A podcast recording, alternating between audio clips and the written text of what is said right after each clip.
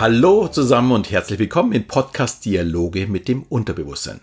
Der Podcast, in dem du erfährst, wie du funktionierst und was du mit diesem Wissen anfangen kannst. Wir sind nach wie vor in dem Thema NLP. Mein Name ist Alexander Schelle und neben mir sitzt schon wieder Thomas. Und hallo Thomas. Hallo. Thomas ist NLP-Trainer und ja, begleitet uns ja die ganze Woche, um zu erfahren, was hinter NLP steckt. Wir haben uns ja gestern darüber unterhalten, über das Milton-Modell, über Sprache. Wir haben darüber uns unterhalten, dass ja, wir diese Negationen nicht verarbeiten können, dass wir trotzdem immer genau diese Bilder in den Kopf bekommen. Äh, es geht viel um uns selbst. Äh, es gibt noch ein zweites Modell, das mit Sprache zu tun hat beim NLP. Das ist das Metamodell. Und da geht es darum, äh, ja, die Infos zu erfragen, zu holen und Kannst du da ein bisschen näher darauf einsteigen, was das Milton, äh, Entschuldigung, das Metamodell ist? Ja, ähm, ich fasse die beiden gerade eben nochmal zusammen, weil grundsätzlich geht es ja erstmal um Sprache. Das ist sozusagen, dass wir Menschen, wir verwenden Sprache. Wenn ich jemanden, einer anderen Person Sprache vermitteln möchte, Informationen gebe, dann sprechen wir im NLP vom Milton-Modell. Wenn ich Informationen bekommen möchte, erfragen möchte, dann sprechen wir in der Regel vom Metamodell.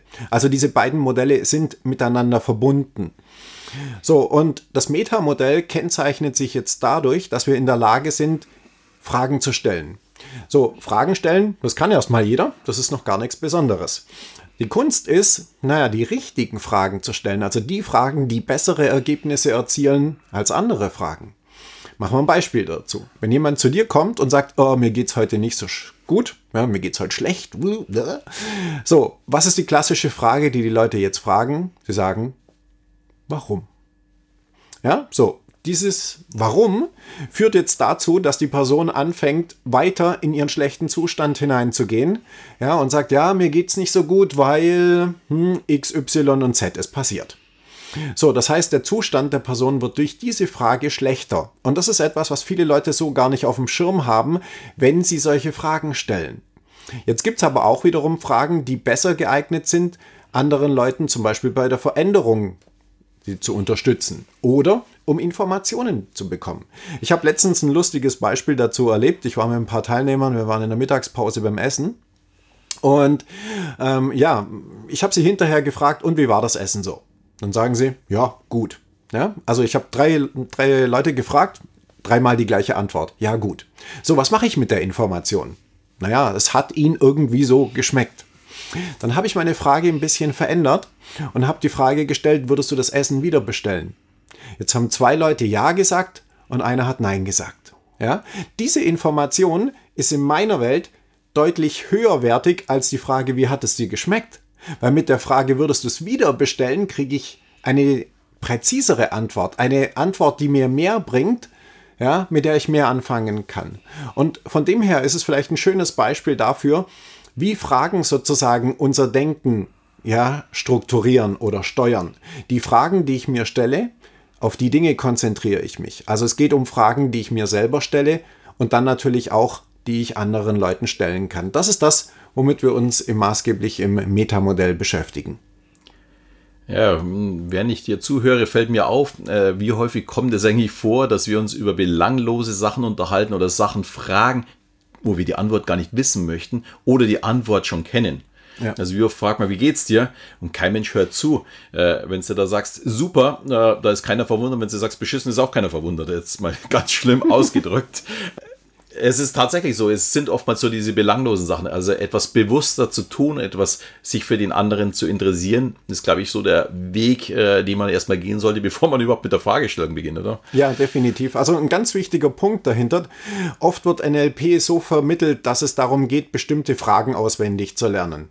Und da unterscheidet sich die Ausbildung bei mir vermutlich sehr maßgeblich, weil ich möchte nicht, dass jemand klingt, als hätte er ein NLP-Buch auswendig gelernt ja, sondern es geht darum zu verstehen, warum wir Fragen stellen, was wir mit diesen Fragen erzielen wollen. Und das Prinzip sozusagen dahinter zu verstehen, ist wichtiger als Fragen auswendig zu lernen. Und naja, das ist sozusagen im äh, Metamodell ein ganz wichtiger Punkt. Ja. Ich kann natürlich irgendwelche Signalwörter nehmen und daraufhin anfangen, Fragen zu stellen. Aber das ist ja nicht das, was menschliche Kommunikation auszeichnet, geschweige denn, was hervorragende Kommunikation auszeichnet.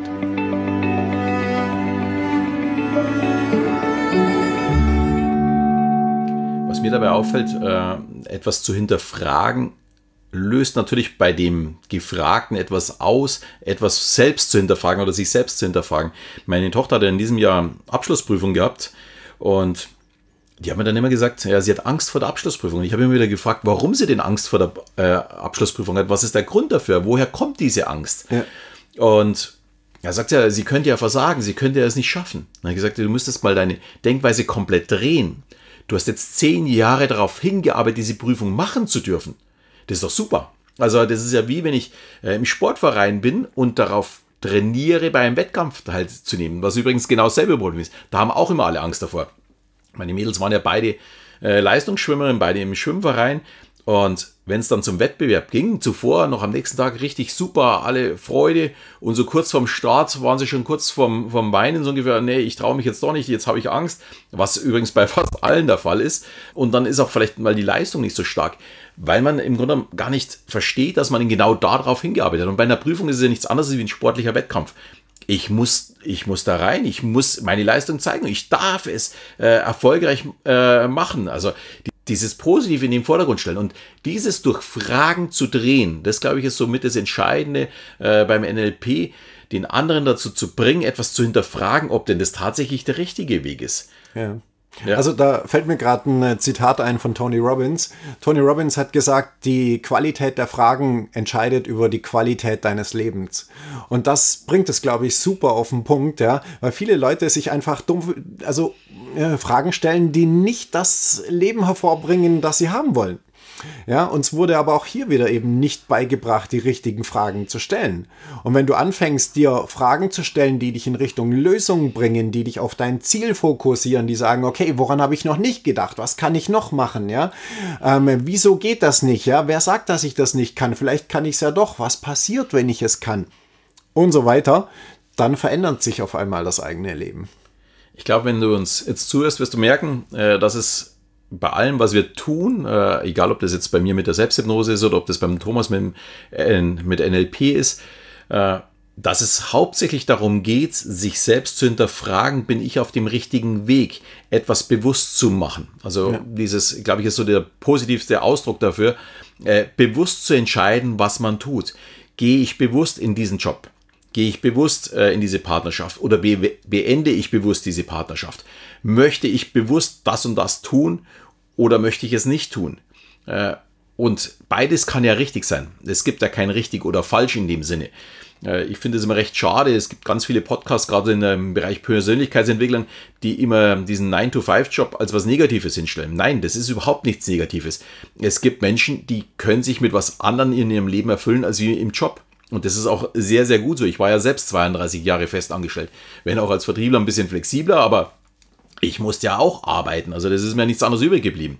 Aber ich habe es gerne gemacht. Vielmehr geht es darum, äh, was möchte ich mit meinem Leben anfangen? Was ist mein Ziel, was ich mache? Mache. Und da kann ich vielleicht auch ein bisschen empfehlen, das Buch, glaube ich, habe ich schon mehrfach erwähnt, äh, Thomas, glaube ich, kennt es auch schon, The Big Five von äh, Five for Life von John ja. Strelecki. Noch besser finde ich im Grunde genommen äh, die Safari des Lebens, das muss man dann als zweites Buch lesen, um dass man die Big Five noch ein bisschen vers besser versteht. Und da sind viele Geschichten drin, wo es wirklich darum geht, nur für sich selbst zu verstehen, um etwas bewusst zu machen. Und dabei geht es, glaube ich, auch vor allem äh, bei der Sprache mit sich selbst. Äh, und das ist, glaube ich, auch so das Hauptziel des Practitioner, um dass ich mich eher selbst hinterfrage, als wie andere zu hinterfragen. Ja, richtig, weil du bist der Einzige, der herausfinden kann, was für dich das Richtige ist. Ja, da wird es keinen anderen geben. Deshalb bin ich auch kein so ein Fan von diesen ganzen Gurus da draußen, die den Leuten erzählen, wie sie ihr Leben leben, dass das das Richtige ist und weil ich es gemacht habe, musst du auch. Nee, du findest heraus, was für dich das Richtige ist, befreist dich von irgendwelchen negativen Gedanken da dazu und gehst wirklich deinen Weg. Das ist das Ziel. Finde ich immer ziemlich amüsant, wenn man so in Social Media äh, durch die Timeline geht, wenn dann immer wieder diese Bildchen auftauchen, dann steht dort, du musst jetzt das tun du musst das tun. Und du, da steht immer dieses Müssen da. Und dann denke ich mir, hey, nee, ich muss das gar nicht tun. Gibt es übrigens auch ein cooles Buch dazu. Äh, ein Scheiß muss ich, glaube ich, heißt es. Ja, ja, genau. ist auch zu empfehlen. Ja. Und ja, also kann man sich wirklich beschäftigen mit, äh, mit dem Thema.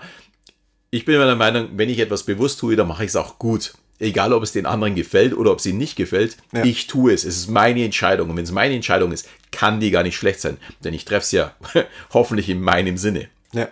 Also vielleicht noch einen ganz kurzen Schlusssatz da dazu, weil ich finde, das echt ein wichtiger Punkt ist. Ähm, wir am NLP sagen, es geht darum, die beste Version von dir selber zu werden. Nicht die beste Kopie von irgendjemanden, sondern die beste Version von dir selbst. Und das herauszufinden, ist ein unglaublich spannender Prozess, der macht wirklich Spaß, der bringt dann weiter und genau darum geht's. Das war jetzt sehr, sehr tiefgehend. Thomas, finde ich super. Also äh, finde ich auch gut. Ich kenne ihn auch schon von dir. Habe ich bloß jetzt gerade nicht so auf dem Schirm gehabt. Und ja, finde ich super. Mit dem möchten wir auch gleich abschließen heute. Allerdings habe ich natürlich wieder meine Frage mitgebracht. Nachdem die letzten Fragen zu einfach waren, habe ich heute mal ein bisschen eine schwierigere. Thomas, wenn du ein Lebensmittel wärst, welches wäre es? Pizza! Pizza Liballe! naja, aber die meisten. Es ist cool, aber diese Denkweise, du hast jetzt eher äh, extrovertiert gedacht, die anderen mögen mich, ähm, deswegen Pizza, es ist cool gedacht. Also du hast jetzt nicht mehr so auf dich geschaut, sondern eher aus der Sicht des anderen. Äh, Thomas macht sonst eigentlich gar nicht den extrovertierten Eindruck. Er ist eigentlich eher so ich arbeite ein stiller, genau. Gut, in diesem Sinne wünsche ich dir einen erfolgreichen Tag. Äh, Vielen Dank, Thomas, dass du wieder bei mir warst oder bei uns warst. Ja, danke fürs Zuhören. Lass dir es gut gehen und danke, Alex. In diesem Sinne, bis zum nächsten Mal, die Dialoge mit dem Unterbewusstsein.